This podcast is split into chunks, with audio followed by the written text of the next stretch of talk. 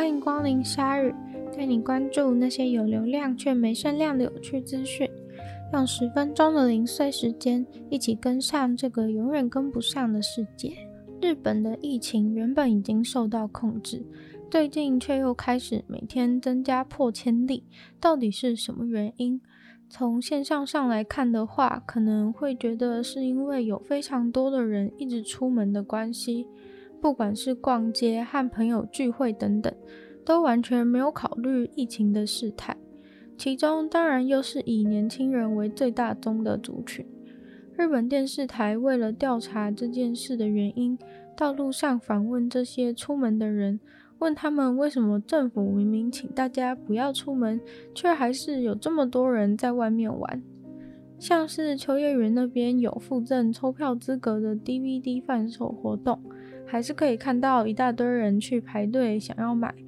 访问排队的民众为什么要来？不担心疫情的状况吗？结果排队的人说，虽然是会担心啦，但是还是想要参加活动啊，因为已经支持他四年多了，一定要来。在涩谷跟朋友群聚喝酒的人也非常多。实际访问二十几岁的年轻人，他们说。因为大家都出门了，所以我出门应该也没关系吧？或是说，虽然自己不会主动的出门，但是如果有人约，就还是去了。这样的现象，有心理学家认为是多数无知这种心理学上的状态。简单来说，就是大家其实心理上是觉得出门有点危险。但是又看到大家都正常的出门逛街聚会，就会觉得是不是其他人都觉得是安全的，只有我一个人觉得危险。最有名的例子当然就是国王的新衣，明明大家都看到国王没有穿衣服，但是却以为大家都看得到，而假装自己也看得到。但我觉得在年轻人族群当中，也很有可能是同才压力而已。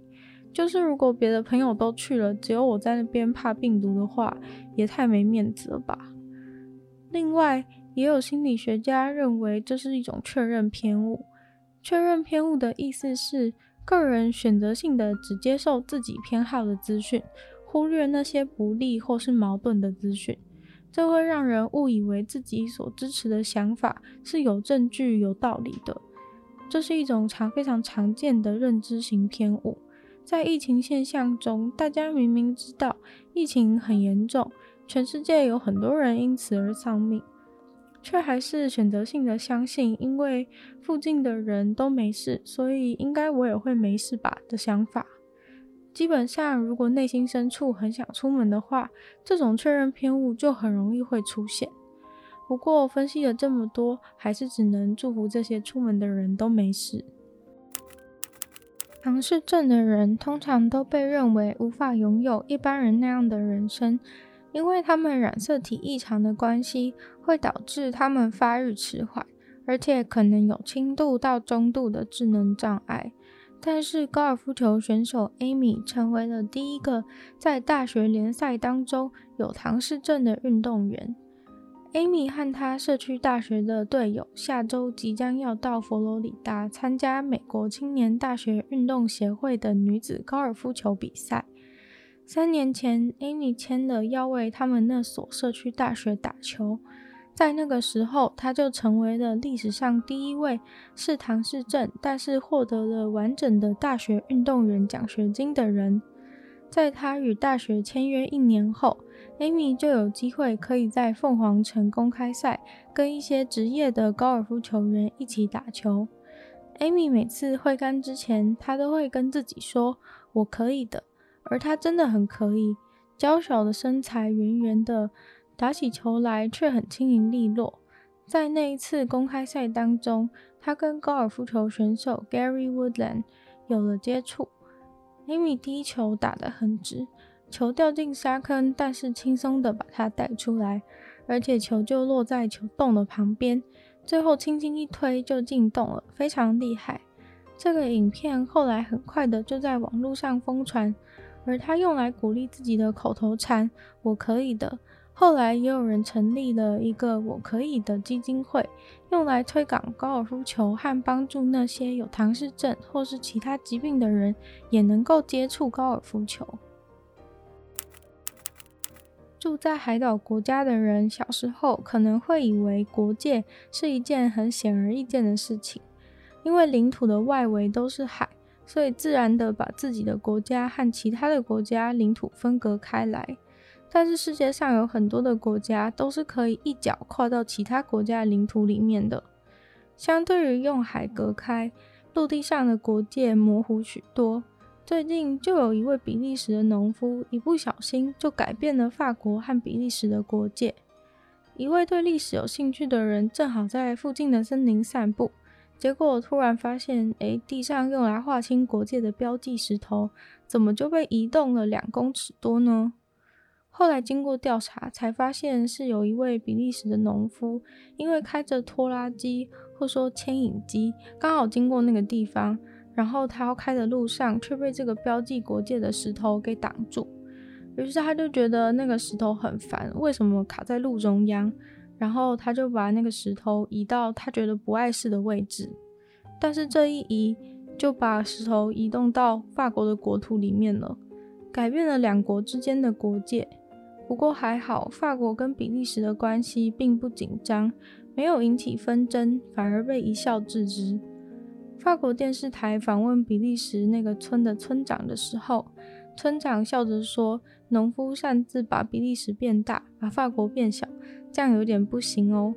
虽然我很高兴我的村庄变大了，但是对面的法国村庄可能不会同意。不过，这样改变国界的行为，其实直接影响到的是在那附近的私有土地划分。”法国和比利时今天的国界是在克特雷特条约下定的约定，是在一八二零年拿破仑滑铁卢战败前的五年签下的条约。而受到影响的法国村长则开玩笑说：“我们应该能够避免一个新的国界之战。”目前比利时官方打算联络那位农夫，请他把石头归位。否则，他们就得大费周章的开一场法国比利时的国界会议来处理这件事。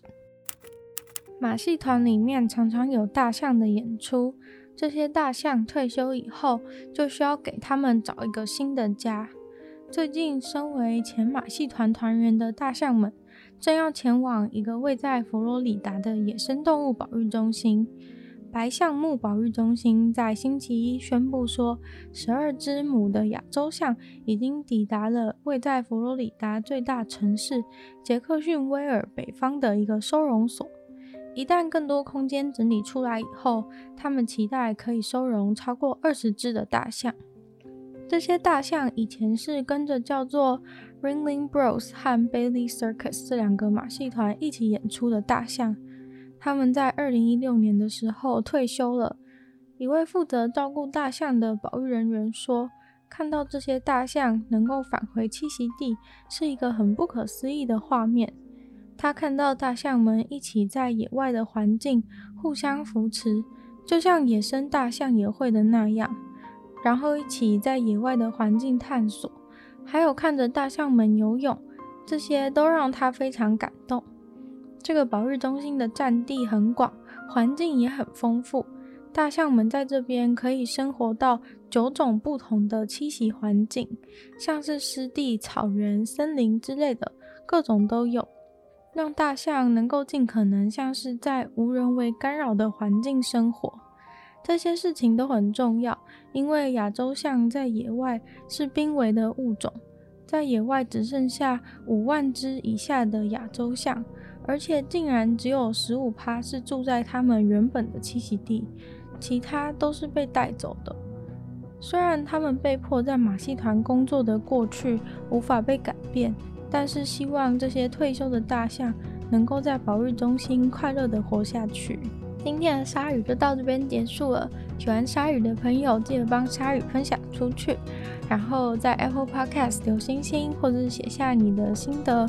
那有任何对鲨鱼新闻内容的想法的话，也欢迎都在其他有对单集有留言区的地方进行评论，我都会再回复哦。那也可以去收听我的另外一个 Podcast《女友的纯粹不理性批判》。这周讲的主题是介绍 Netflix 的一个教宗的电影，很有趣，大家也可以去听听看。然后 YouTube 也可以订阅，IG 也可以追踪。那就希望鲨鱼可以在每周二、十、六顺利与大家相见。那我们就下次见喽，拜拜。